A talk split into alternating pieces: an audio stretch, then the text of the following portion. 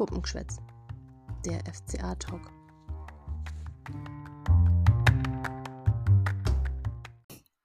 Servus, liebe FCA-Fans da draußen. Hier kommt eine neue Episode Puppengeschwätz und mit uns heute, ja, leider ein Unentschieden im Gepäck. Wir müssen heute dringend drüber reden, was ist am Freitagabend gegen Stuttgart passiert.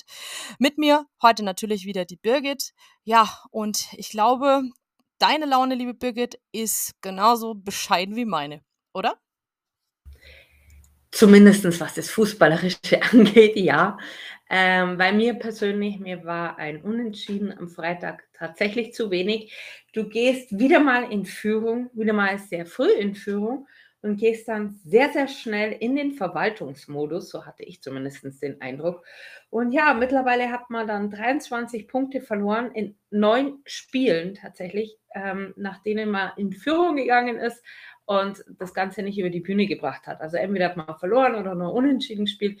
Und damit halten wir in diesem Jahr den Ligarekord. Und was ich denke, 23 Punkte, das ist, das ist schon arg viel. Und deswegen wäre mir tatsächlich ein Sieg äh, am Freitag am liebsten gewesen. Aber da, glaube ich, kommen wir im Fazit nachher noch drauf. Aber dir geht es ja, denke ich mal, da sehr ähnlich auch. Ja, also ich muss sagen, ich hatte ja tatsächlich äh, vor dem Spiel noch, bin ich noch spontan oder sind wir noch spontan angefragt worden bei rund um den Brustring, einem VfB-Blog. Schaut da auch gerne mal rein, ähm, unsere Einschätzung abzugeben. Das kam wirklich sehr kurzfristig und da hatte ich zu meinem Leidwesen tatsächlich auf ein Unentschieden getippt. Ähm, shame on me. Aber ja, was soll's? Also ich bin ja froh, dass wir am Ende nicht noch komplett eingebrochen sind und uns irgendwie noch wieder dumm die Niederlage einfahren, äh, ja, einfangen. Deswegen, ähm, ja, aber wie wir gleich sicher nach unseren bekannten Halbzeitanalysen nochmal erörtern werden, war es definitiv im Abstiegskampf zu wenig. Und ähm, ja, kickte Punkte hat es mir gebracht, aber ich hätte die Punkte lieber tabellarisch gesehen. Ähm, ja, Birgit, was hat sich denn in Sachen Aufstellung getan? Gab es da deiner Meinung nach Überraschungen? Mm, großartige Überraschungen nicht. Es hat sich auch ja gar nicht so viel verändert gehabt, außer eigentlich, dass Robert Gummi, ich möchte jetzt nicht sagen endlich, aber ja, doch, ähm, auf der Bank Platz genommen hat, ähm, letztendlich zuerst. Äh, für ihn ist Mats Petersen gestartet auf der Rechtsverteidigerposition. Jeffrey Hobelow war ja gesperrt, deswegen haben wir eine Innenverteidigung aus Maxi Bauer und Felix Udukai gesehen. Felix Udukai äh, war der Kapitän. Als Linksverteidiger hat Iago gespielt, also für mich eigentlich auch die Abwehrkette, die ich tatsächlich auch so aufgestellt hätte. Äh, als Sechser Ale Engels, Elvis Rexbejai, auch keine großen Überraschungen, genauso wie auf dem Flügel Arne Meyer und Ruben Vargas.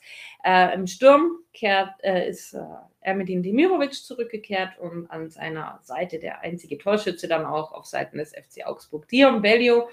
Da haben sich einige gefragt, hm, warum nicht schon jetzt Irving Cardona, weil viele ihn gern von Anfang an sehen sollten, wollten. Ich glaube, äh, am Freitag war es tatsächlich gut, dass man Bellio gebracht hat, aber für mich in Sachen Aufstellung, ja, jetzt erstmal keine großen Überraschungen.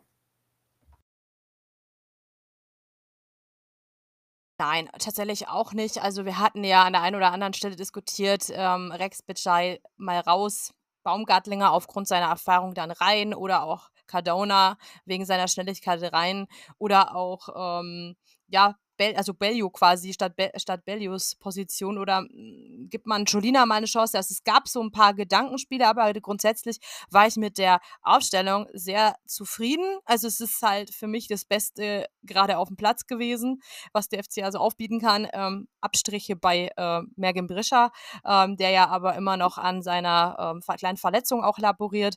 Und äh, gerade Dion Bellio hat ja die Kritiker dann vielleicht so ein bisschen verstummen können äh, oder verstummen lassen können, denn kleiner Spoiler, er ist in den ersten zehn Minuten dann doch schon mal ähm, ja maßgeblich beteiligt gewesen an der frühen Führung des FCA. Ja, es war eigentlich so auch die erste nennenswerte Aktion für mich im Spiel überhaupt auf beiden Seiten, ne? Man klar, ähm, man hat schon am Anfang gesehen, dass wir recht hoch pressen, ne, und, äh, eben Stuttgart im Aufbau stören. Aber davor hat man nicht so wirklich viel gesehen, sowohl auf Stuttgarter als auch auf unserer Seite. Und dann kam halt wirklich dieser, ja, Traumspielzug, würde ich's mal wirklich nennen, ähm, wo Arne Meyer wirklich eine Bombenflanke schießt. Also, ich muss sagen, wie er die da reinzuckert, Chapeau. Wirklich, genauso wünschen wir uns das. Und, äh, ja, Bellio steht da wirklich super und macht einen klasse, äh, Flugkopfball, äh, dann äh, vorbei am Stuttgarter Keeper. Ja, die, äh, Verteidigung kann auch nur zugucken. Also, ich würde sagen, richtig gut gemacht und für das hat man Dion Bellio auch geholt und da sieht man auch, endlich konnte er seine Körpergröße mal einsetzen. Also, er steht auch da, wo 'n Stürmer zu stehen hat, macht er super und würde ich gerne öfter sehen. Ja, ohne Witz. Also, das darf er durchaus gerne mal häufiger zeigen. Also, ich glaube, er hat jetzt auch bisschen auch seine Startelf-Einsätze gerechtfertigt und wir brauchen einfach 'n starken Dion Bellio, wenn, äh, Mergim Berisha abwesend ist, ähm, ist er ja quasi sein Eins-zu-eins-Ersatz von der Körperlichkeit, von seiner, ähm, Art, wie er Spieler an sich bindet, ähm, mit seiner Präsenz. Äh, wie du sagst, seine Größe hat ihm geholfen, jetzt auch da zu finishen und auch die ähm, auch die die Einsätze da vorher von Arne Engels und Arne Meyer waren einfach wirklich gut und, ähm, hat mir sehr, sehr gut gefallen und Hoffnung gemacht.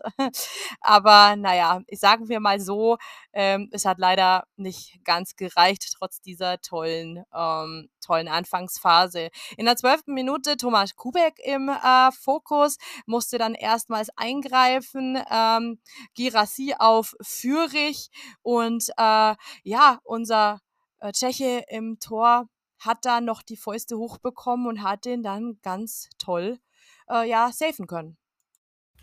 Ja, also so 'n Reflex, äh, musst du auch erst mal zeigen, weil es war doch für mich 'ne relativ kurze Distanz und vor allem war der Ball auch mit relativ viel Druck geschossen, würde ich sagen. Also, hat er echt gut gemacht, ähm, und hat für mich in diesem Punkt oder in diesem Fall auch bewiesen, okay, äh, er steht zu Recht momentan im Tor und hat sich ja, nachdem am Anfang der Saison ja Daniel Klein noch die Nummer 2 war, sich da, äh, zu Recht auf jeden Fall, ähm, diesen Posten zumindest zurückerobert. Er macht es auch wirklich gut. Ich habe auch am Freitag keinen Fehler von ihm irgendwie gesehen, äh, im Tor. Also, wirklich ein, äh, sehr sicheres Backup für Rafael Giekewitz, der ja immer noch verletzt ist und der aber ja auch letzte Woche in, äh, Salzburg, glaube ich, bei 'nem Spezialisten war wegen seiner Schulter. Äh, da gibt's ja immer noch Diskussionen. Ist es 'ne vertragliche Sache oder nicht? Nein, ist es nicht. Er ist tatsächlich verletzt. 16. Minute, also Stuttgart war dann immer mehr und mehr am Kommen. Wieder war es Guirassy, der halt, äh, Endo die Riesenchance auf 'nen Ausgleich wegnimmt, weil ganz ehrlich, ich habe es da auch schon, ähm, tatsächlich klingeln sehen. Und ja, ähm, für mich, ich muss sagen, dass wir seit also ab unserem Tor eigentlich viel zu sehr uns hinten reingestellt haben und Stuttgart viel zu viele Chancen gelassen haben. Zumindestens sehe es ich so. Also, weil da gab's dann mehr und mehr Stuttgarter Chancen. Ja, ähm, hast echt nicht nur du so gesehen. Also, ich fand auch so, dass, ähm also, wenn die Stuttgarter da besser kommunizieren, dann schießen sie da das 1:1, weil es war einfach 'ne Bombenchance und, ähm, in der 19., ähm, ist quasi auch noch mal eine Stuttgarter Szene gewesen, ne? Also, ähm, wie du sagst, man man hat irgendwie das Gefühl gehabt, dass, äh, die Stuttgarter Schwaben in diesem Fall, ähm, jetzt mehr nach dem, äh, frühen Gegentor arbeiten und zurückkommen wollen. Ich habe mir mich da auch ja, so 'n bisschen gewundert, dass wir da schon in den Verwaltungsmodus gehen, weil es ich hätte halt eher mir gewünscht, wir legen halt direkt nach und man ist gierig und gallig und bleibt auch so in seinem Pressingverhalten wie die ersten Anfangsminuten. Ja, hm, ansonsten ist ja wirklich, äh, lange nichts passiert. Gelbe Karte gab's für Ito und dann, äh, kam, äh, die 28. Minute. Ähm, da, hm, hatten wir tatsächlich ah, ne, 29. war's, da kam Guirassy. Ich fand den überhaupt mit sehr gefährlich, sehr wuselig. Ähm, der hat dann quasi, ähm, sich in den in Dion Bellio reingedreht und, äh, der kann dann auch nicht mehr vom Fleck sozusagen und, äh, holt da sozusagen dann einen Freistoß raus. Ähm, grade bei Freistößen habe zittere ich immer persönlich, weil ich immer Angst habe, dass wir da einfach nicht clever verteidigen. Ja, in diese in diesem Jahr sind wir bei den Standards, würde ich sagen, allgemein so 'n bisschen wackelig geworden. Also, sowohl bei der Ausführung als auch bei der Verteidigung, würde ich sagen. Also, da waren wir in den letzten 1, 2 Jahren wirklich besser. Ähm, was mich wundert, weil wir eigentlich immer noch, äh, mit Jonas Scheuermann ja den gleichen, ähm, Standardtrainer auch haben. Also, ich weiß nicht, hat sich da was verändert, auch wegen dem System, den Schützen oder ich weiß es nicht, ich kann's nicht sagen, aber irgendwie, ähm, sind wir mir da auch eine Spur zu ungefährlich geworden in der Ausführung und, äh, ja, in der Vertei ähm, einfach weil die Zuordnung oftmals nicht nicht so stimmt. Übrigens noch kurz zu der 20. Minute zur gelben Karte von, äh, Ito. Die ist ja auch nicht folgenlos geblieben, weil er da Bellio tatsächlich so, dass das der Grund war tatsächlich, warum er ihn in der Halbzeit auswechseln musste. Da hat man nämlich festgestellt, er hat 'n ganz dicken Knöchel, deswegen, ähm, kam er da, äh, nicht mehr aufs Feld. Das nehme ich nur gleich mal vorne weg, bevor wir dann zur Halbzeit, äh, kommen. 34. Minute war aber dann letztendlich der erste Augsburger Wechsel. Und zwar musste Iago runter. Sah nicht unbedingt gut aus. Er muss auch ins MRT, wie man lesen konnte. Ähm, für ihn kam Renato Vega auf den Platz und Iago, der hat sich so in Richtung Adduktoren und so gegriffen. Also, ich weiß nicht, entweder ist es 'ne Adduktorenverletzung oder Muskelfaserriss, ähm, wurde da ganz schön, äh, abgeräumt, äh, würde ich sagen. Oder man hat's ei ja, also, wie gesagt, ist 'ne schlimmere Sache und, äh, ja, der könnte uns in den nächsten Wochen fehlen, spekuliere ich jetzt mal. Ja, schöner Mist. Also, äh, Iago f entwickelt sich auch so zum kleinen Gla Glasknochenspieler und wir haben's ja auch gesagt, ne? Also, auf den Außenverteidigerpositionen sind wir, wenn man mal wirklich netto alles zusammenrechnet, doch irgendwie qualitativ nicht hochwertig genug besetzt. Rechts schon gar nicht und links sieht's halt auch dünne aus, wenn man weiß, was für 'ne Verletzungshistorie Pedersen haben und und Iago haben und dass Pedersen auch noch häufiger jetzt rechts aushelfen muss und, äh, Cholina ja laut Maaßen, ähm, noch so 'n bisschen den, äh, äh, der der Bundesliga-Spirit und diese Bundesliga äh, Affinität so 'n bisschen fehlt. Aber wir haben ihn in dem Spiel auch noch gesehen. Ähm, wundert hat mich auch gewundert, dass natürlich dann auch Cholina nicht reinkommt, sondern Renato Veiga. Ähm, ja, vielleicht auch einfach wegen der Körperlichkeit. Ähm, auf jeden Fall kam dann nicht, äh, rein, sondern eben der portugiesische Nachwuchsspieler. Und ja, da hat man dann schon gemerkt, ne, das hat irgendwie schon so 'n bisschen natürlich auch wieder dafür gesorgt, dass sich die Jungs aufm Rasen oder die Männer aufm Rasen da wieder finden müssen. Und, ähm, ja, im Endeffekt danach haben auch wieder ein wenig mehr Stuttgart äh, äh, Stuttgarter die den Ballbesitz, äh, gefordert. Die haben in der 35. einmal, ähm, ja, äh äh, ne Quatsch, das ist ja 'n Augsburger äh, äh, Ch 'ne Augsburger Chance gewesen, sorry. Äh, in der 35. Minute gab's tatsächlich auch 'ne Augsburger Chance, aber da hat man auch wieder gesehen, dass bei uns in der Offensive äh, dass das total kontrolliert und 'n bisschen auch schläfrig manchmal ist, weil ich habe manchmal auch das Gefühl, dass die gar nicht alle also, teilweise die Leute in der Box stehen und mal warten, dass 'n Ball reinkommt. Irgendwie glaube ich immer, da sind sehr überrascht, dass da mal 'ne Chance, ähm, vorne landet bei ihnen, oder? Hast du das auch mal gemerkt? Grade in der 35. Minute fand ich's schon sehr bezeichnend eigentlich. Ja, so auf die Art so: „Huch, da kommt ja ein Ball in den 16er. Wieso kommt denn da ein Ball in den 16er? Was macht der denn da?“ Ja, ich weiß nicht, offensiv habe ich so manchmal so den Eindruck, will's einfach nicht funktionieren und das geht irgendwie so ja, eigentlich seit Jahren schon so. Ähm, ich weiß nicht, wo so diese Giftigkeit so hin ist, die man unter Martin Schmidt zum Beispiel gesehen haben, wo wir ja offensiv eigentlich, ähm, brutal gefährlich waren. Da hatten wir in der Abwehr auch diese Riesenprobleme. Aber so seit Heiko Herrlich ist das Ganze so 'n bisschen verloren gegangen tatsächlich. Schade, ähm, ich habe das immer gern gesehen. Es ist besser geworden unter Enno Maaßen, ja, aber irgendwie, äh, fehlt mir da so was. Ja, letztendlich kann man sagen, auch die letzten Minuten haben für mich, äh, eher Stuttgart gehört. Gab da noch 3 Minuten Nachspielzeit, weil, ähm, die Behandlung von Iago doch 'n bisschen gedauert hat, ne? Ähm, gab auch noch mal 'nen 'ne Chance für die für unsere Augsburger, ne? Ähm, da kam Demirovic Steyper's aber auf Bellio nicht wirklich an. Ja, Bellio 'n Ticken zu spät und dann war Halbzeit.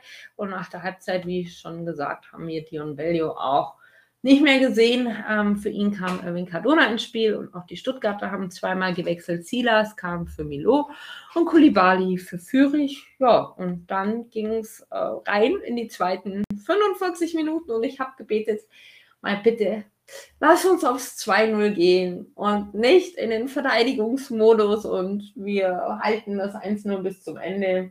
Ich wurde leider enttäuscht. Du auch?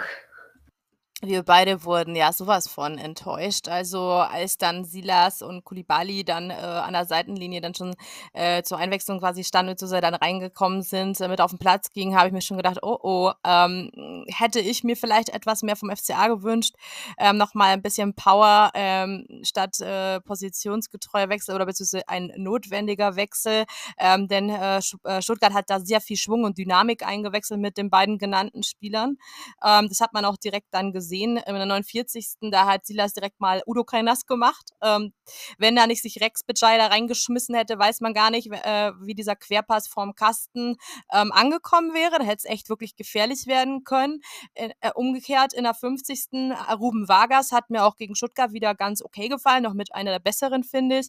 Ähm, schaltet gut um nach einem Foulspiel und will ähm, Engels schicken. Allerdings ist dann ähm, Sagadu da hinten doch auf der Höhe und kann ähm, das Leder klären. Ähm, noch vor Arne Engels tatsächlich und so wird es gar nicht so richtig gefährlich. Ja, dann äh, 55. Silas im Strafraum der Augsburger. Udo Kai schubst aber für mich kein Elfmeter. Das waren so die spannendsten ähm, zehn oder das waren die spannendsten Szenen der ersten zehn Minuten. Und ich habe das Gefühl gehabt, nach den zehn Minuten war Stuttgart tatsächlich besser in der Partie. Ja, kann man so sagen. Definitiv. Also die zweite Halbzeit, die geht auch äh, klar an die Stuttgarter äh, aus meiner Sicht. Ähm, ich hatte zu keinem Zeitpunkt irgendwo den Eindruck, jawohl, wir wollten unsere Führung ausbauen. Ähm, wie, wie ich es gerade schon gesagt habe, nur auf dieses Verwalten der Führung sind wir gegangen. Und die Stuttgarter, die haben halt einfach nur die, die Chance gewittert, hey, komm, wenigstens ausgleichen können wir noch, wenn nicht sogar äh, das Ding drehen, weil es war ja auch noch genug Zeit. Ne? Und ich habe die ganze Zeit gesagt, das ist mir zu eng. Mir ist dieses 1-0 zu eng, irgendwas passiert dann noch. Und ich sollte ja dann später leider auch ähm, ähm, Recht behalten. Aber gut, springen wir mal ein bisschen weiter. In der 58. Minute ähm, soll es angeblich ein Handspiel gegeben haben im Strafraum der Stuttgarter. Ja, da haben dann unsere Leute ganz ähm, stark Freistoß gefordert. Na, ähm, ich persönlich, ich habe schon gesehen, dass es so eher so von hinten angeschossen war und dass es eher Rücken war. Ich weiß nicht, Irina, wie hast du gesehen? Ähm, war es für dich ein Handspiel oder auch so äh, Rücken, Hüfte, ganz komisch, aber definitiv nicht Hand für mich.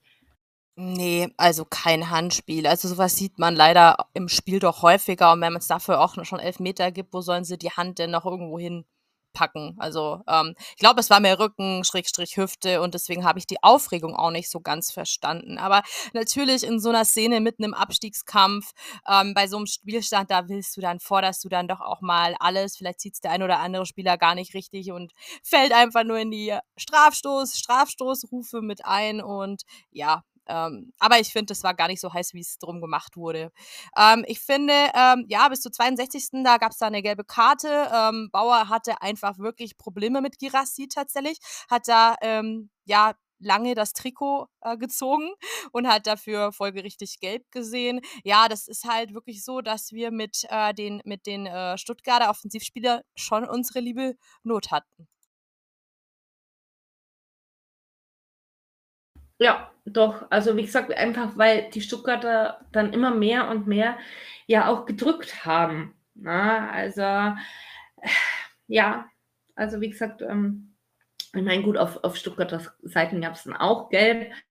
Na, ähm, eben weil Wagnumann zum Beispiel Renato Vegas äh, noch ins Ausgeschubst hat ne, und dafür verwarnt wurde. Aber ich muss schon sagen, ähm, ich bin da voll bei dir. Äh, Probleme hatten wir definitiv. Mich hätte mich es ja auch so gefreut, äh, wenn wir gewonnen hätte, damit äh, Thomas Kubek mal seine Negativserie äh, beenden kann. Der hat nämlich die letzten, ich glaube, 13 oder 14 Spiele nicht gewonnen. Ja, jetzt wieder mal nicht, wobei ich muss sagen, auch an ihm lag es dieses Mal nicht, dass wir noch das Unentschieden ähm, kassiert haben. Aber vor dem Unentschieden wurde noch ein paar Mal gewechselt. Also in der 71. Minute kam David Schulina für Emmetin Demirovic und Julian Baumgartlinger für Ruben Vargas. Ähm, doch sehr defensiv eingestellte Wechsel, würde ich sagen. Wo ich mich, wo ich mich gefragt habe, ja, okay, jetzt wechselt man nur defensiv. Okay, wir mauern uns jetzt zum Sieg oder was soll das werden? Ähm, es sollen ja verletzungsbedingte Wechsel gewesen sein. Ne? Also sowohl Ruben Vargas als auch Ermetin Semirovic sollen angezeigt haben, sie haben leichte muskuläre Probleme. So hat es auf jeden Fall Enno Maaßen in der PK hinterher gesagt. Ich weiß nicht, für mich äh, lief eigentlich Ruben Vargas als auch Ermetin Semirovic recht rund vom Platz, im Gegensatz zu Mats Petersen ein paar Minuten später.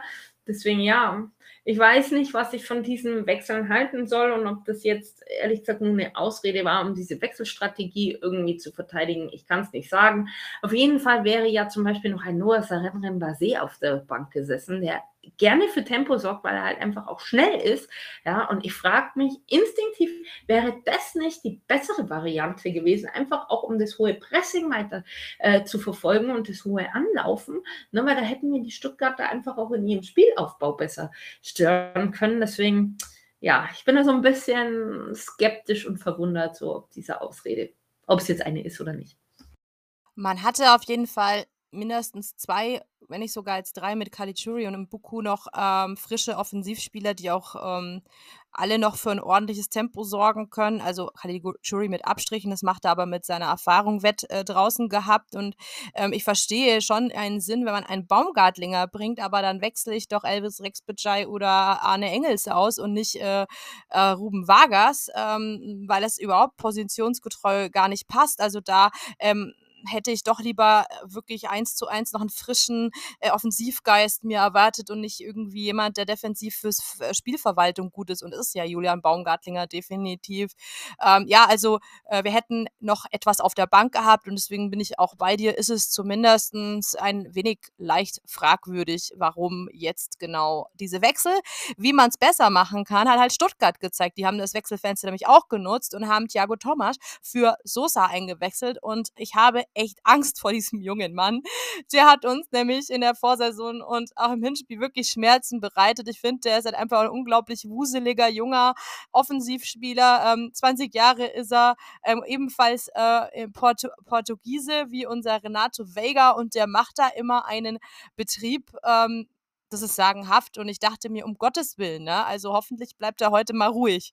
Ja, also nach dem Wechsel geht's weiter, wieder munter Stuttgart ähm, am Drücker. Ähm, Wagnumann äh, schließt ab, ähm, ja, der abgefälschte Ball geht aber eher an, sein, an den äh, Arm seines Mitspielers Waldemar Anton. Ähm, in der 74. Girassi geht am ba Meier, an Bauer vorbei und Meier kann ihm gerade noch so den Ball wegklauen und wegspitzeln. Hätte er abgespielt, wäre es wohl auch gefährlich geworden. Und äh, dann kommen wir folgerichtig mal zu einer Entlastungssituation in der 76. Ähm, da hätte unser ähm, von der Bank kommender Joker Irvin Cardona mal flanken können, aber die Flanke missglückt ihm. Und in der 77. müssen wir dann leider noch so einen kleinen Unglücksrahmen einwechseln. Und zwar kommt Robert Gumni für den angeschlagenen Mats Petersen und ziemlich vielen FCA-Fans, sorry Robert Gumni, aber ist da das Herz in die Hose gerutscht. Uns auch, ne? Ja, ich wollte gerade sagen, mich eingeschlossen, weil ich habe mir schon gedacht, Oh weia, jetzt bringt er den Robert Gummi. Ich meine, das war ja ein positionsgetreuer Wechsel, so ist es ja nicht. Ne? Aber ich glaube, nach den letzten Spielen einfach, uns tut mir echt leid, das sagen zu müssen. Aber ja, haben halt viele gedacht, oh Gott, jetzt bringen wir den, jetzt, jetzt verlieren wir. Ich, ich habe, hab, glaube ich, tatsächlich auch geschrieben, oh Gott, jetzt, jetzt passiert noch zumindest der Ausgleich oder so. Ja gut, vor dem Ausgleich hat Elvis Rex noch gelb gesehen kleines taktisches Halten gegen Silas, na, für mich okay. Auch, dass er ähm, da in dem Moment die gelbe Karte zieht, sonst wäre es gefährlich geworden. Ja, aber dann konnte man halt tatsächlich ne, äh, das 1 zu 1 durch Endo nicht verhindern. Das war eigentlich ähm, ein Freistoß, ne, der aber irgendwo äh, im Niemalsland ähm, irgendwo landet und dann war es Thiago Thomas, der den so einfach ja, reinschlänzt auch und da steht Endo. Mittendrin. Alleine. Auf weiter Flur. Und ich denke mir, warum steht denn der da alleine? Keiner der Innenverteidiger bei ihm. Also weder ein Felix Udokai noch ein Maxi Bauer. Dahinter äh, stehen dann auch irgendwie, keine Ahnung, Robert Gummi war dann noch da irgendwo und Julian Baumgartlinger hat man gesehen. Alle standen da irgendwo um Ende rum, aber keiner war bei ihm. Und da habe ich mir gedacht, das kann es nicht sein, dass du wieder durch einen Zuordnungs- und Abstimmungsfehler ein Tor kassierst, weil es es wird jetzt einfach zu viel. Und ich habe dann auch echt in dem Moment so einen Hals gekriegt und richtig laut Schimpfen angefangen, weil ich echt langsam sicher echt sauer werde. Weil, und das darf man mir nicht übernehmen, naja, wir hatten ja jetzt zwar das Glück, dass wir kommen nachher in der Lage der Liga noch drauf, dass die Konkurrenz ja auch ordentlich gepatzt hat, aber in dem Moment habe ich mir gedacht, oh toll, die Konkurrenz, wenn punktet, das kann ordentlich eng werden und in die Hose gehen. Hast du dir auch so was ähnliches gedacht? Ähm, ja, auf jeden Fall. Also, ähm, man muss halt immer schauen dass man selber die Hausaufgaben macht. Also, das auf andere verlassen, finde ich auch immer super schwierig, weil es halt dann doch, ähm, auch mal anders ausgehen kann. Diese Bundesliga wir werden es auch heute in der Lage der Liga noch mal in in den anderen Tabellen äh, Gefilden noch mal sehen, auch gerade in der Meisterstaffel und im internationalen Geschäft. Da gibt es einfach so viele Überraschungen und da kann man sich auf niemanden mehr verlassen. Nicht auf die Bayern, äh, und nicht auf die klassischen, ähm, Punktegaranten und Punktelieferanten. Also, da ist gerade so viel Wirbel Wirbel und Dynamik drin, da würde ich mich auf keinen verlassen und deswegen muss der FCA einfach auf sich gucken und seine Hausaufgaben machen und das ist gerade einfach nicht da. Also auch diese sinnbildliche ähm, Entstehungsgeschichte hinterm 1 zu 1. Äh, Thiago Thomas wird eingewechselt, offensiv. Ich sagte vorher noch, ich habe Schiss, der hat schon immer gegen uns aufgedreht. So, ähm, so einen offensiven Geist, den er da reinbringt, der schnappt sich das Leder, packt den rein nach einer missglückten Freistoßsituation und dann ähm, findet der Ball halt Endo. Das bisschen Spielglück auch dabei und dass wir dann überhaupt, der darf ja noch ähm, irgendwie die, den Ball zwischen seinen Beinen irgendwo ähm, verarbeiten und stolpert ihn dann auch noch rein. Und ich denke mir, bis da mal irgendeiner die Situation verstanden hat, hat er schon vor Kubik abgeschlossen. Ähm, also da hätte mindestens Udo Kai oder Vega oder äh, Bauer in der Nähe sein müssen. Ähm, die standen nämlich tatsächlich auch alle in unmittelbarer Nähe, auch Gummi noch ein paar Meter entfernt, aber dem will ich da keine ähm, Aktien ähm, einräumen müssen, weil der kam auch erst ein paar Minuten vorher rein. Also da hätten schon die anderen ähm, mal ähm, für eine ordentliche Zuordnung suchen, sorgen müssen. Und ja, die Zuordnung, die ist einfach zu diskutieren. Klar müssen wir wechseln, aber ähm, ja, trotzdem haben die alle so auch schon zusammengespielt. Udo Kai und Bauer ist jetzt auch nicht das erste Mal. Vega ist dabei, der hat jetzt auch schon ein paar Mal mitgespielt. Ähm, so, das ist einfach zu verteidigen, finde ich sogar noch. Es war jetzt ja kein, äh, kein Tor, was du nicht hättest verteidigen können. Und so ähm, haben wir halt weder Spielglück noch eine Zuordnung. Und dann kriegst du dieses 1 zu 1 und dann läuft alles gegen dich. Dann hast du noch 12 Minuten oder 15 Minuten mit Nachspielzeit. Hast schon quasi dein, ähm, hast schon defensiv gewechselt und warst schon mitten im Verwaltungsmodus. Und wenn der FCA liefern soll offensiv, dann war das in der Saison immer so, dann haben sie es meistens nicht getan. Also sie mussten dann ja quasi ähm, nach vorne alles schmeißen und das habe ich tatsächlich nicht gesehen. Äh, stattdessen macht halt dann einfach äh, Stuttgart hinten zu. Wir kassieren noch eine gelbe Karte äh, nach dem anderen. In der Sek also Udo Kai einmal, dann in der 86. dreht fast VfB noch das Spiel. Das hätte ich ja noch gerade noch gefehlt und hätte ich dem FCA auch absolut zugetraut, weil immer Anton schickt Silas auf die Reise, der ähm, legt auf Girassi ab und ähm, ja, der Ball trudelt einfach gerade so rechts vorbei. Ich dachte mir in der 86. Minute, meine Herren, ähm, wir wollen einfach eigentlich auf Sieg spielen, müssten das auch und gehen fast wieder in Rückstand. Es hätte einfach zum FCA und zu dieser Story gepasst. Ich habe sogar noch geschrieben, ich glaube, das Ding verlieren wir. Weil, wie gesagt, ich hatte echt Schiss. Ja, ich war dann, ja, wie auch schon gesagt, äh, ziemlich angefressen. Ganz ehrlich, das hätte, das hätte ganz, ganz böse ausgehen können. Definitiv. Also ich hätte es den Stuttgartern schon noch zutraut, weil ganz ehrlich, wir konnten kein Tor mehr schießen. Wer hätte denn bei uns noch ein Tor schießen sollen? Arne Meyer, der vorher auch schon mal angezeigt hat, äh, hallo, also bevor alle Wechsel durch waren, hallo, äh, ich möchte vielleicht gern raus, der war auch platt. Ne? Er ist auch viel gelaufen, genauso ähm, Arne Engels hat es auch angezeigt. Ne? Und ansonsten haben wir noch, ja, Winkaduna auf dem Platz gehabt. Ansonsten haben wir ja eigentlich offensiv nichts mehr auf dem Platz gehabt. Ähm, ja, ganz ehrlich, alleine können es die ja auch nicht reißen. Also Hm, ich weiß nicht, also ich weiß dann irgendwie mit diesen ganzen Wechseln und dass das so defensiv war, da hat man auch so 'n Ticken die Statik halt einfach aus dem Team und und aus dem System halt einfach genommen, ne?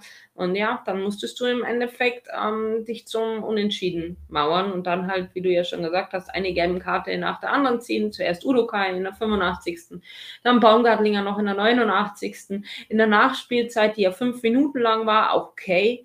Ja, ähm, hat dann noch Arne Meyer gelb gesehen. Passiert ist Gott sei Dank nix mehr, aber ich muss sagen, ich war und bin, ja, schon enttäuscht, weil es hätte mehr drin sein müssen und ich frage mich da instinktiv: Warum hört man nach einem 1:0 immer das Spielen auf und geht nicht mal auf ein 2:0? Das das nervt einfach. Man hört da gefühlt so das Spielen auf und jawoll, jetzt bringen wir das nach Hause. Und ganz einfach 75 Minuten lang verteidigen ist ni passt nicht zum FCA. Da passiert immer was. Und deswegen frage ich mich: Warum? Warum machen die das so? Irina, kannst du mir das beantworten?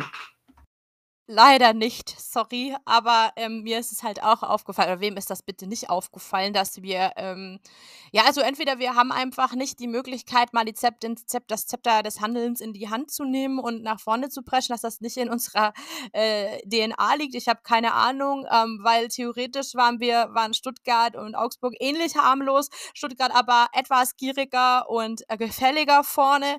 Wir hätten da echt auch noch verlieren können. Wir hätten da echt wir mussten da echt aufpassen und, äh, es es ist halt wirklich es zeichnet sich 'n Muster ab. Also wirklich, du gehst in Führung, wie du gesagt hast. Du fällst in den passiven Modus, du überlässt dem in deinem eigenen Stadion dem Gegner die Spielanteile. Äh, du bist schläfrig, kassierst ein 1:1 und statt selber dann noch aufzudrehen und aufzuwachen, du musst handeln, weil, äh, du willst die die Punkte im Abstiegskampf bei dir halten. Du willst Stuttgart weiter hinter dir Hand halten, nicht auf dem gleichen Abstand, sondern vielleicht noch 'n bisschen mehr. Äh, du weißt, wenn's blöd läuft, ähm, spielt die Konkurrenz gegen dich und nicht für dich. Das kannst du ja nicht wissen, äh, weil wir ja auch noch den Spieltag eröffnet haben. Das heißt, es wäre alles angerichtet gewesen und dann hast du einfach nicht den Plan und nicht diesen Plan B, das Spiel noch irgendwie nach Hause zu fahren. Also, da noch mal vorne anzurennen und, ähm, das kann mir keiner erklären, dass es an der Verletzungssituation liegt. Also, wir hätten nämlich noch, ähm, wie du sagst, Noah Sarrine-Bassey und auch Mbuku. Was machen die eigentlich beruflich? Und, äh, wie schlecht müssen die sein? Also, sorry, das ist jetzt 'n bisschen ketzerisch, dass die überhaupt gar keine Einsatzminuten sozusagen bekommen und gar nicht helfen dürfen, weil, wie gesagt, ähm, äh, die, äh, Stuttgarter bringen mit Koulibaly, äh, Silas und so weiter einfach Power offensiv rein und wir wechseln halt wenig mutig. Und, ähm, dass wir wechseln mussen k müssen, kann halt an Verletzungspech liegen, ist klar, aber dann kann man halt immer noch mutiger wechseln und wir hätten halt auch das Potenzial auf der Bank gehabt. Zumindestens Noah Sarrine-Bassey, ähm, hat ja auch immer gefallen. Bukurau hat auch nix falsch gemacht, also kann man dann in so 'ner Situation auch mal bringen und das enttäuscht mich dann so 'n bisschen, dass man dann, wenn man äh, dass man nicht all in geht. Also, natürlich will man nicht verlieren, aber du hast auch so mit deinem Verwaltungsmodus fast verloren. Das muss man einfach sagen. Ja, definitiv. Also, ich ich glaube tatsächlich, dass man halt dann gesagt hat: „Hm, ja, okay, äh, wir haben jetzt noch 20 Minuten, jetzt verteidige mal bis zum Ende.“ Aber das ist irgendwie feige. Das ist Angsthasenfußball, ja, und dafür stehen wir eigentlich nicht oder sollten wir eigentlich nicht stehen. Also, grad nicht im eigenen Stadion. Da erwarte ich, dass wir ekelhaft sind. Die Tretertruppe, die man uns immer nimmt. Natürlich jetzt nicht, dass wir die die die gegnerischen, ähm, Spieler da, ähm, kaputt tritt oder irgendwie so was, aber dass wir halt einfach giftig in die Zweikämpfe gehen und ich weiß nicht, so wirklich gesehen habe ich's nicht und ich bin mir immer noch nicht sicher, ob das jetzt mittlerweile der Letzte verstanden hat, ähm, dass das schon mal eng werden kann. Ich meine, ja, gut, okay, die Konkurrenz hat auch gepatzt, aber wie du ja schon gesagt hast, konnte man vorher nicht wissen. Und die Cleo, äh, schön schöne Grüße an dieser Stelle an Mario Mbukluga, die hat mir auch so 'n bisschen was aus'm Stadion geschickt, weil die die war ja die war im Pressebereich und die hat dann gesagt, sie war hinterher in der Mixed Zone. Ja, da stellt sich ein Ermedin Demirovic hin und sagt: „Ja, mit dem einen Punkt ist er eigentlich auch was den Spielverlauf angeht, eigentlich zufrieden.“ Ja klar, wenn du den Spielverlauf anschaust, kannst du damit schon, äh, eigentlich noch glücklich sein, dass du das Ding noch gewinnst. Aber, ey, ganz ehrlich, wenn ich ein Heimspiel habe oder im Ab Abstiegskampf drin stecke und 'n Gegner kommt, der hinter mir in der Tabelle ist und der mir im Nacken sitzt, dann muss ich dann darf ich mit 'nem Unentsch nicht zufrieden sein. Da muss ja alles schauen, dass wir da hier die drei Punkte zu Hause behalten. Ich meine, man hat groß getönt, man will das, die WWK-Arena zu einer Festung machen. Ganz ehrlich, ich habe diese Festung bei den Fans gespürt, Spielern am Freitag nicht ganz so. Ja, ist ein guter Punkt. Ähm, man muss auch sagen, dass beide Mannschaften eigentlich hätten auf Sieg spielen müssen. Uns, äh, also beiden bringt irgendwie das Unentschieden nicht so viel. Und man hat gemerkt, dass Stuttgart auch genau das bemerkt hat und auch eingesehen hat. Also die hatten ja wirklich am Ende Pech. Also die hätten ja noch ein, zwei Treffer machen können. Also jetzt in der 86. vor allem. Spielen die das ein bisschen cleverer aus und haben sie gegen Dortmund auch schon gezeigt. Also ähm, Dortmund hätte mir da ja auch, ähm, oder hat ja mir eine Warnung mitgegeben, also das Spiel von Stuttgart gegen Dortmund, äh, dass äh, Stuttgart zu jeder Zeit noch in der Lage ist, ähm, 'ne Lucky Punch zu setzen. Und diese, ähm, und, und, und diese Sache, diese, diese Eigenschaft vermisse ich bei uns halt total, ähm, dass man halt nochmal aufdreht, dass man frühzeitig auftritt und nicht immer reagiert, weil vor allem, es ist halt immer viel reagieren. Und wenn man sich mal die Spieldaten anguckt, machen wir auch ganz gerne, dann sieht man 4 zu 7 Torschüsse. Es ist einfach ein Spiel der wenigen Torschüsse gewesen.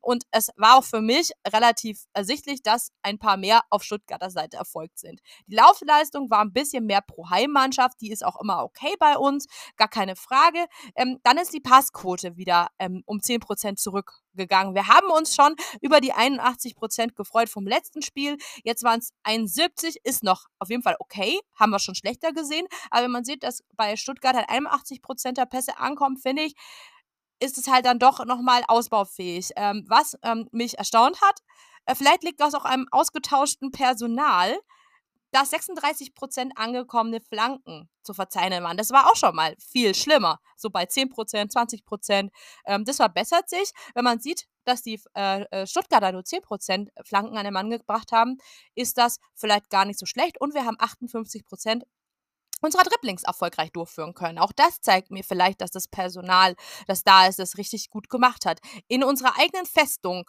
gegen einen Abstiegskandidaten, der hinter dir ist, aber nur 38% Ballbesitz zu haben, ist für mich einfach ein Ding, da müssen wir drüber reden.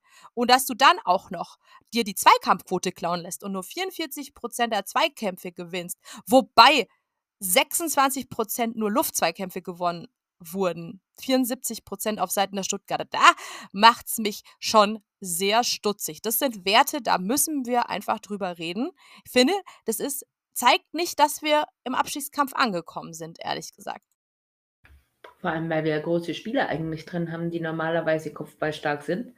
Also, ähm, gerade ein Felix Udukai oder irgendwie sowas. Also das, die, diese Zahl, die hat mich äh, ja doch so ein bisschen verwundert. Ich meine, gut, über Ballbesitz geht ja, geht ja, können wir jetzt streiten und diskutieren. Wir haben ja schon gegen Dortmund mal nur 20 Prozent Ballbesitz gehabt und das Ding gewonnen. Klar, wichtig ist halt, dass du das ähm, ähm, ausspielst vernünftig, aber schon wieder eine schlechtere Zweikampfquote wie der Gegner.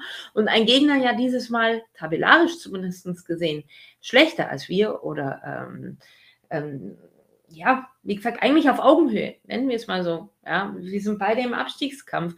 Und das ist was, wo ich sage, hm, nee, das ist einfach zu wenig. Ja, das ist zu wenig. Und ähm, wenn man sich sogar mal die äh, die Statistiken auf äh, der Bundesliga-App anschaut zum Beispiel, da haben wir 31 Zweikämpfe weniger gewonnen wie die Stuttgarter. Das ist, das ist fast schon, also 31 in 90 Minuten. Das, das finde ich viel. Ich finde das brutal viel. Und da, da denke ich mir, okay, ja, pff, hat man es dann wirklich verstanden? Ich weiß nicht. Ich weiß es nicht. Ich, ich, ich glaube tatsächlich nicht. Und was mir auch Sorgen bereitet ähm, momentan, ist der Fitnessstand unserer Spieler. Es kann doch nicht sein, also ich meine, wenn aber ein Spieler einen Krampf kriegt äh, in einem intensiven Spiel, okay. Aber wir sind jetzt auch nicht mehr gelaufen wie gegen Leipzig oder irgendwie sowas, weniger sogar. Und auf einmal kriegen zwei, drei, vier Leute äh, am Ende des Spiels irgendwelche Krämpfe, haben muskuläre Probleme oder sonst was. Also ich weiß nicht, passt dann der Fitnessstand nicht, ist, ist das Training zu anstrengend oder, oder was weiß ich was. Also unsere medizinische Situation ich weiß nicht, ich mache mir jetzt für den Abstiegskampf ehrlich gesagt Bauchschmerzen. Weil, lass mal Bellio verletzt sein, Iago, Demirovic, Petersen und Vargas. Wen stellst du dann im nächsten Spiel gegen Frankfurt auf? Ja, und das ist halt wirklich so 'n Knackpunkt. Wir spielen am Samstag, den 29.04. auswärts um 15:30 in Frankfurt gegen Eintracht Frankfurt im Deutschen Bankpark. Das ist natürlich auch 'n unangenehmer Gegner. Wir sehen gleich in der Lage der Liga, wie sie sich an diesem Wochenende gesch äh, geschlagen haben. Sie hatten ja doch 'ne wi wichtige Rolle. Sie hätten auf jeden Fall in der Meisterschaft mitreden können. Jetzt, äh, nicht aktiv, aber zumindest passiv. Und, ähm, das ist auch 'n Gegner, der ist äh, ist auch wirklich ein unbequemer Gegner. Und wenn ich da sehe, dass wir da dann quasi, ähm, nicht mit, äh, voller Kraft und im vollen Saft hinfahren, dann macht mir das schon echt Angst. Ja, und, äh, da haben wir auf jeden Fall einige Sachen, in der wir vielleicht im Vorbericht dann noch mal Ende der Woche reden müssen. Also A, welches Personal erholt sich wieder?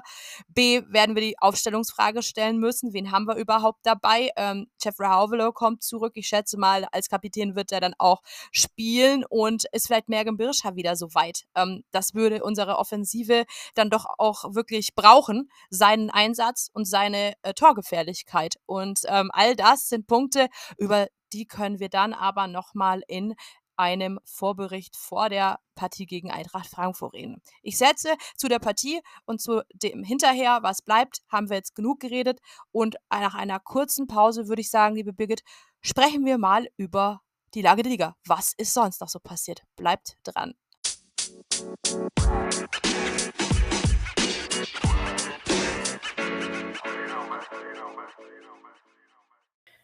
So, da sind wir auch schon wieder nach einem kurzen Break. Ja, den Spieltag eröffnet haben ja wir, Freitagabend gegen Stuttgart. Samstag, ja, waren 'n paar interessante Partien dabei. Ich habe so nebenbei 'n bisschen die Konferenz verfolgen können. Ähm, Entschuldigung. Wir hatten nämlich gestern Kommunion oder besser gesagt, mein Sohn hatte gestern Kommunion bei traumhaftem Wetter und haben wir natürlich 'n bisschen gefeiert, aber wir haben zu Hause gefeiert und, ähm, bei mir gehört natürlich trotzdem dann dazu, dass nebenbei ein bisschen Fußball läuft und es waren ja auch einige ähm, fußballbegeisterte Gäste auch da, deswegen konnten wir nebenbei die Konferenz laufen lassen. Okay, fangen wir mal an. Mainz gegen Bayern. Bayern ging n 0:1 in Führung. Entschuldigung. Ähm, so stand's dann tatsächlich auch in der Halbzeit, aber der Endstand war 3:1. Irina, hat's dich überrascht? Ja, ich hoffe, ihr hattet 'n schönen Kommunionsfeier. Bei bestem Wetter hattet ihr ja wirklich super Glück. Ich erinnere mich noch an meine eigene, die war halb im Winter noch, ähm, äh, im April. Dieser April ist einfach echt verrückt. Ähm, ja, und zwar habe ich gestern auch Konferenz geguckt, so 'n bisschen nebenbei tatsächlich, habe 'n bisschen für meine Dienstreise in der kommenden Woche meinen meinen Koffer gepackt und, äh, dann bin ich ja echt stutzig geworden und hellhörig geworden, als dann, ähm, Tor in Mainz, äh, gefallen ist und das nicht ganz so wenig in der 2. Halbzeit. Also, Bayern, wie du sagst, geht, äh, 0:1 in Führung durch, äh, Sadio Mané, der jetzt ja wirklich viel auch medial für Schlagzeilen, äh, gesorgt hat. Tatsächlich hat er auch vorher wieder bei einem vermeintlichen 1:0 im Abseits gestanden. Das heißt, es hätte auch schon 2:0 gut und gerne stehen können. Ähm, aber dann, ähm, macht Bayern eigentlich das Augsburg äh, oder Augsburg nach, denn, ähm, sie, äh, verwalten oder schalten den Gang runter und kassieren folgerichtig und fast gar nicht unverdient von Mainz 3 Tore und das binnen äh, binnen 15 nicht mal 15 Minuten waren's, ähm, und da dreht Mainz völlig die Partie. Und was, äh, mir da aufgefallen ist, Bayern ist komplett eingeknickt. Die haben alles angeboten und hatten keine Person aufm Platz, die richtig, ähm, gesagt hat: „So, wir reißen, ähm, das Spiel jetzt an uns, äh, wir biegen das um.“ Ähm, und wenn man dann die staunenden Blicke von Thomas Müller und, äh, äh, Joshua Kimmich gesehen hat, die sind beide, ähm, ausgewechselt worden in der 75. Minute, die haben so verdattert und so geguckt, also, das hat keiner fassen können. Also, es ist unglaublich und ja, Mainz hat's wirklich gut gemacht. Definitiv. Und Bayern kennt so was nicht. Bayern ist es die letzten Jahre gewohnt: „Jawoll, wir zerschießen alles, uns kann keiner was. Wir sind konkurrenzlos.“ Ja, äh, so einfach ist es halt dann nicht, ne? Und dadurch haben sie, kleiner Spoiler vorneweg, die Tabellenführung abgeben müssen am Abend dann, ne? Ja, ähm, nächstes Spiel, TSG Hoffenheim gegen den 1. FC Köln. War ja wichtig, daf eigentlich, dass, ähm, Hoffenheim nicht gewinnt, sodass sie hinter uns bleiben und so kam's dann tatsächlich auch. Die Kölner leisten Schützenhilfe. Ziehen dafür natürlich ein bisschen von uns weg, aber war eigentlich wichtig, würde ich sagen, äh, dass die die Hoffenheimer schlagen, weil so können wir auf den 13. Tabellenplatz klettern mit 30 Punkten und Hoffenheim bleibt mit 29 Punkten hinter uns auf Rang 14. Also muss ich sagen, ähm, quält man doch schon besser tatsächlich tabellarisch gesehen. Ja, danke nach Köln, ne? Ja, die haben ja ihren Hoffenheim-Fluch beendet. Ähm, die haben tatsächlich, ähm, ich glaube, 13 Partien äh, waren sie gegen Hoffenheim sieglos. Und das dann, ähm, dass wir hier Davy Selke ähm, dankbar sein müssen, der ja quasi das äh, 2 zu 0 macht und ähm, ja, somit halt quasi noch vor der Halbzeit sozusagen den Grundstein für die 2 zu 0 Halbzeitführung sorgt. Das hätte ich auch nicht gedacht, aber ich sag mal äh, danke, ähm, denn wie du gesagt hast, tabellarisch tut es uns unheimlich gut, auch wenn ich immer Fan davon bin, auf uns nur selber zu gucken, ist es wichtig, dass man auch dieses Glück hat, dass andere für einspielen. Und in dem Fall ist es halt auch aufgegangen, ebenso wie bei der Partie VfL Bochum. Ähm, die waren hinter uns, die bleiben hinter uns auf Rang 15 gegen Wolfsburg, die jetzt auf Rang 8 klettern durch einen 1 zu 5 Sieg. Äh, genau, Bochum ähm, kann nichts entgegensetzen, erzielt in der 68. noch einen schmeichelhaften 1 zu 4 Treffer und ansonsten spielt nur Wolfsburg. Das war einfach krass. Also hätte ich nicht gedacht, äh, dass die das so äh, nach Hause holen und ähm, Dabei hat noch Wind einen Foulelfmeter verschossen. Ja, spannende Partie auch und schön. Ähm, eigentlich ist Wolfsburg ja schon, äh, Wolfsburg-Bochum ja schon ähm, sehr heimstark, dass sie das so ähm, verlieren. Und macht mir tatsächlich auch Hoffnung, ähm, wie desolat Bochum aufgetreten ist. Das direkte Duell kommt ja noch gegen den FCA.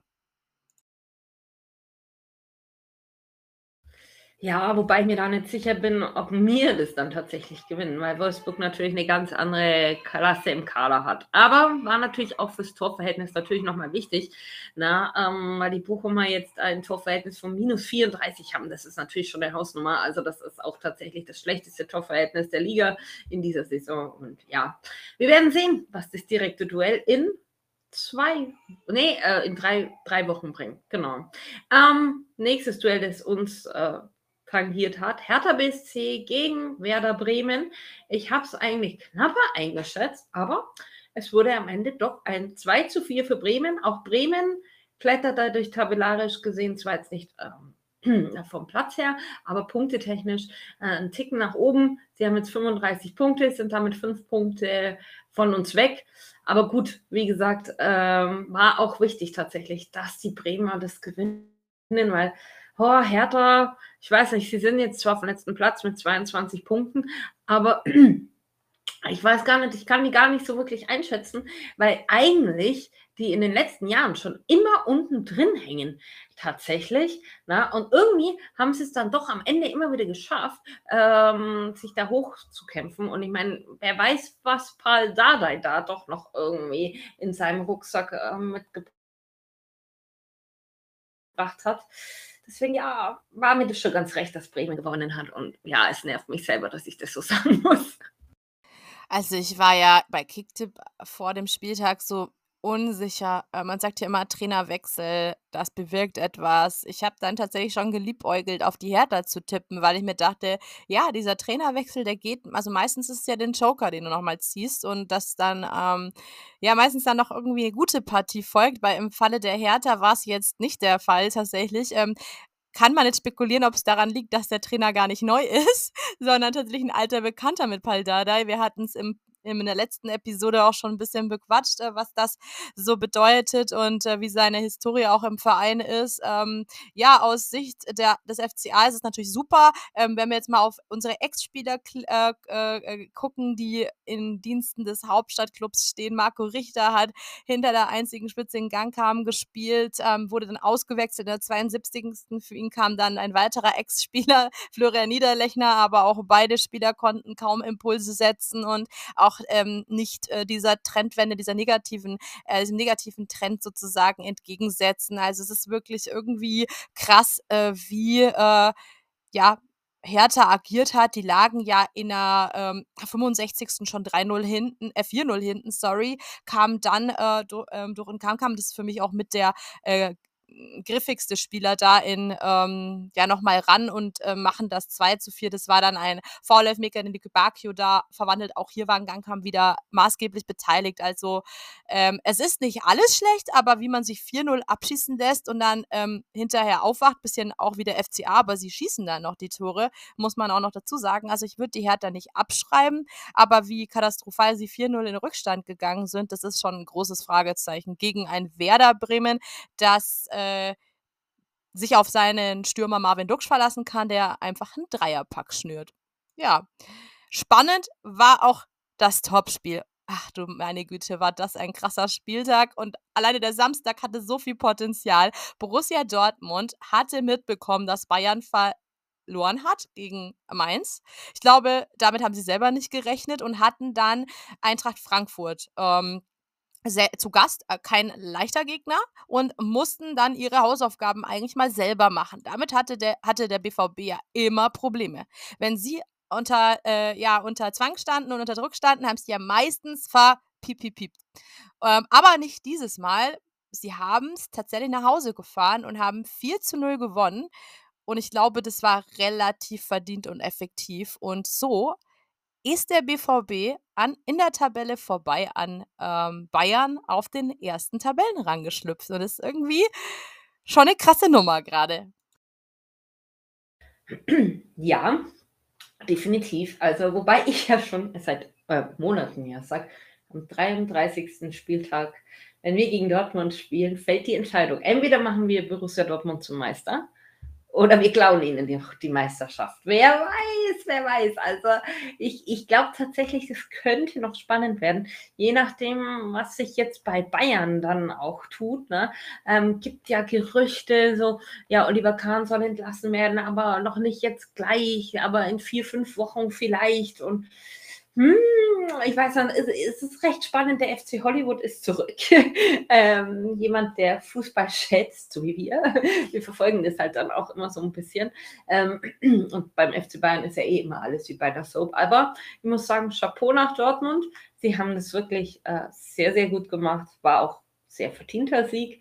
Ja, für mich äh, sehr souverän auch gemacht. Und ich weiß gar nicht, ich hätte Frankfurt tatsächlich äh, giftiger eingeschätzt.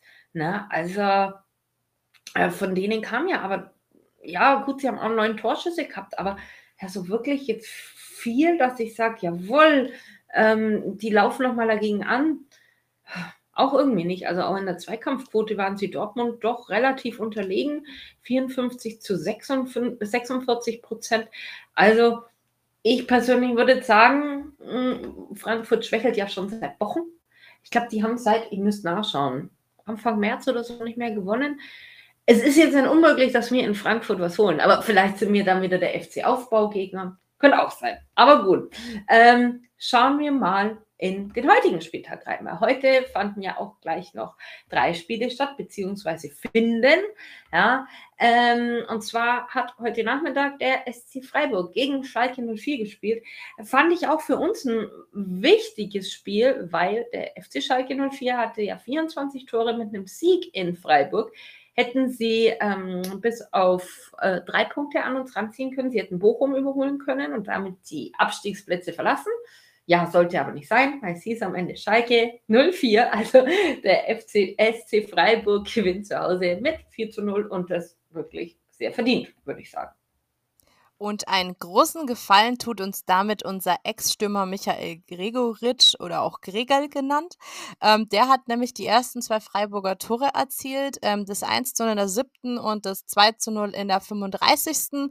Ja, damit sind sie schon mit 2 zu 0 in die Halbzeit gegangen. Danach nochmal erhöht Höhler ja, auf 3-0 und in der 82. Spielminute Ginter auf 4-0 und es war einfach verdient. Ähm, ja, war ja auch ein Champions League-Spiel für Freiburg, also ein, ein, ein, ein Spiel um den Champions League-Rang. Sie festigen jetzt ihren ähm, Tabellenplatz auch so ein bisschen, ist auch nötig. Das geht ja eng zu, deswegen hat es mich auch bei den Frankfurtern etwas verwundert gegen Dortmund, weil man ja auch noch um die ähm, Champions League und Europa League-Plätze spielt. Das ist einfach wirklich eng.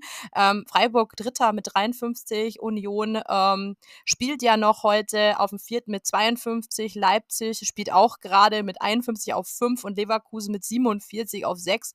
Dahinter kommen dann noch Mainz, Wolfsburg und Frankfurt nach derzeitigem Tabellenstand, die 42, 43 und 45 Punkte haben. Ich glaube, bis dahin sind alle noch im internationalen Geschäft sozusagen dabei um die Platzierungen. Danach kommt schon Gladbach mit 36 Punkten, also na, ne, also die Tabelle ist da oben schon sehr eng beieinander und deswegen hätte ich da auch mehr erwartet. Ja, jetzt kommen dann gleich noch die Spiele ähm, äh, beziehungsweise Bayer Leverkusen spielt gerade gegen RB Leipzig und führt 1 zu 0. Da ist gerade Halbzeitpause. Ähm, da hat Lotzek für Leverkusen getroffen. Und ähm, ja, und heute Abend spielt Gladbach gegen Union. Gladbach derzeit Zehnter, Union wie gesagt Vierter, abgerutscht, dadurch, dass Freiburg gewonnen hat, kann aber ja den dritten Tabellenplatz einnehmen und auf Bayern sogar mit vier Punkten heranziehen, wenn sie es gewinnen. Also es ist wirklich spannend und ich glaube, ich werde später auch gerade nochmal den Fernseher anmachen für, die, für das Spiel. Und äh, ja, äh, die Bundesliga ist irgendwie wilder und heißer denn je. Ja, würde ich sagen, ist doch schön, wenn es so spannend ist. Also in den letzten Jahren hatten wir es ja nicht so spannend, war eigentlich die Meisterschaft immer schon so um den Zeitpunkt rum entschieden. Ja, und ich würde sagen, ich finde es toll, dass endlich mal ein bisschen Spannung drin ist, auch auf den internationalen Rängen und auch ja nach unten weg.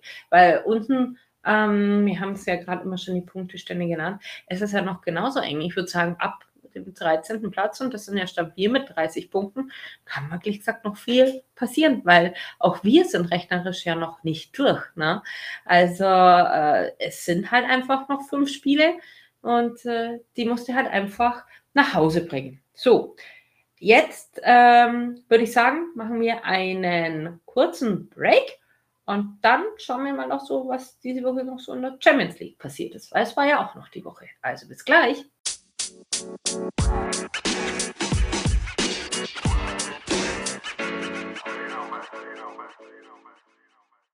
Ja, ähm, und da sind wir wieder. Und wir schauen jetzt erstmal ganz kurz auf die Europa League, weil das ist ja der einzige, ähm, das einzige Format, das internationale Format, wo noch ein deutscher Verein Aktien drin hat. Und zwar Bayer Leverkusen, die wir gerade schon in der Lage der Liga kurz angesprochen haben, die jetzt ja noch spielen gegen Leipzig und gerade 1-0 führen. Ähm, und zwar war es da so, dass sie äh, ja im Hinspiel gegen Union Saint-Gillois ähm, 1 zu 1 gespielt haben und ähm, ja, mussten dann quasi auswärts in Belgien ran und haben das 4 zu 1 gewonnen. Ich habe mir die Zusammenfassung angeguckt und das war wirklich ein wirklich feines Spiel von Leverkusen. Diaby schießt äh, die Werkself in der zweiten Spielminute mit 1 zu 0 in Führung. Ähm, man geht mit 2 zu 0 in die Halbzeit, weil auch Bakker sich in der Torschützenliste einträgt. Dann Frimpong mit dem 3 zu 0. Dann ein, ein, ein Einschlusstreffer ähm, durch Terro und äh, schlussendlich sitzt Lotzek mit 4 zu 1 äh, äh, den Schlusspunkt.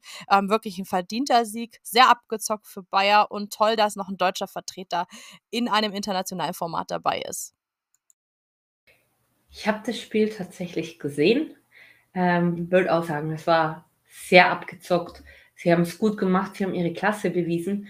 Und ähm, wer hätte das am Saisonanfang gedacht, ähm, dass die so weit kommen, ne? nachdem die ja so geschwächelt haben?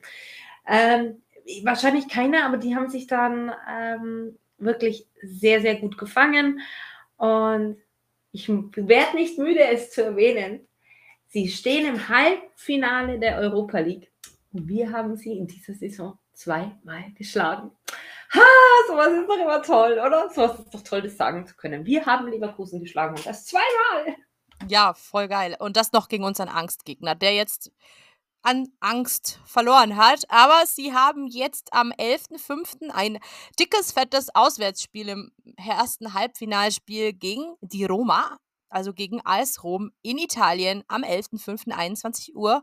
Ähm, AS Rom geht derzeit, glaube ich, so ein bisschen als Favorit auch ins Spiel. Ähm, und das Hinspiel, äh, Rückspiel ist dann am Donnerstag, den 18.05.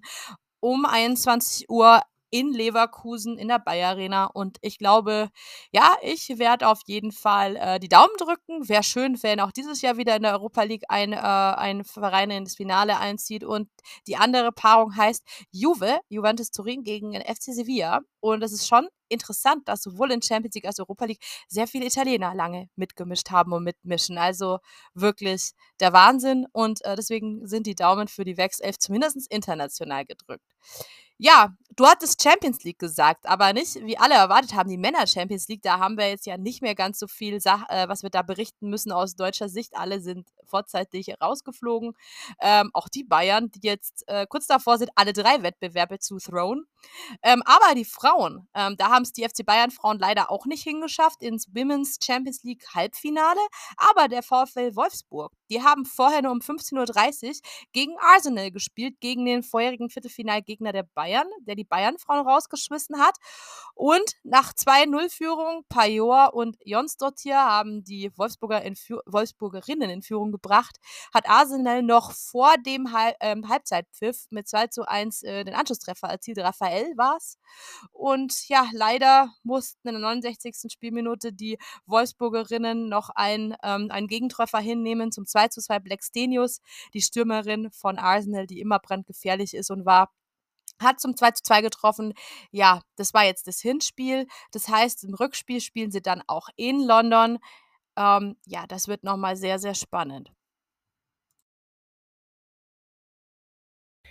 Ja, definitiv. Und äh, das Rückspiel ist übrigens am 1. Mai um 18.45 Uhr, falls sich jemand dafür interessiert ähm, könnt ihr das gerne auch noch anschauen. Und wenn wir schon beim 1. Mai sind, da übrigens, ich mache jetzt da mal ein kleines bisschen Werbung für unsere Frauenabteilung.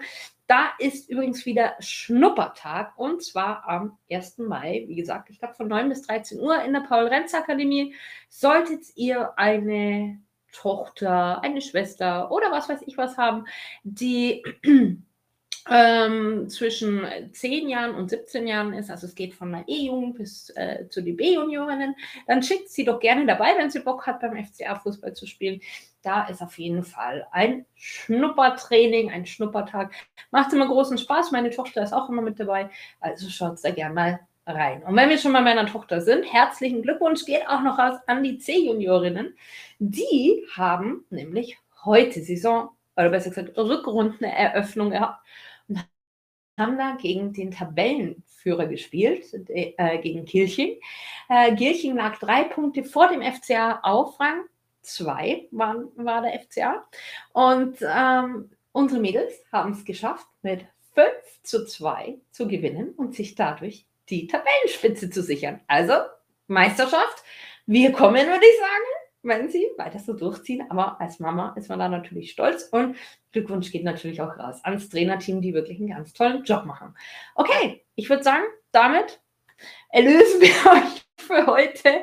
War schön, dass ihr wieder eingeschaltet habt und äh, ich hoffe, ihr hattet genauso viel Spaß wie die Irina und ich. Wir beide, wir melden uns ja am Ende der Woche mit einem kleinen Vorbericht zur anstehenden Partie gegen Eintracht Frankfurt und bis dahin wünschen wir euch eine schöne Zeit. Servus!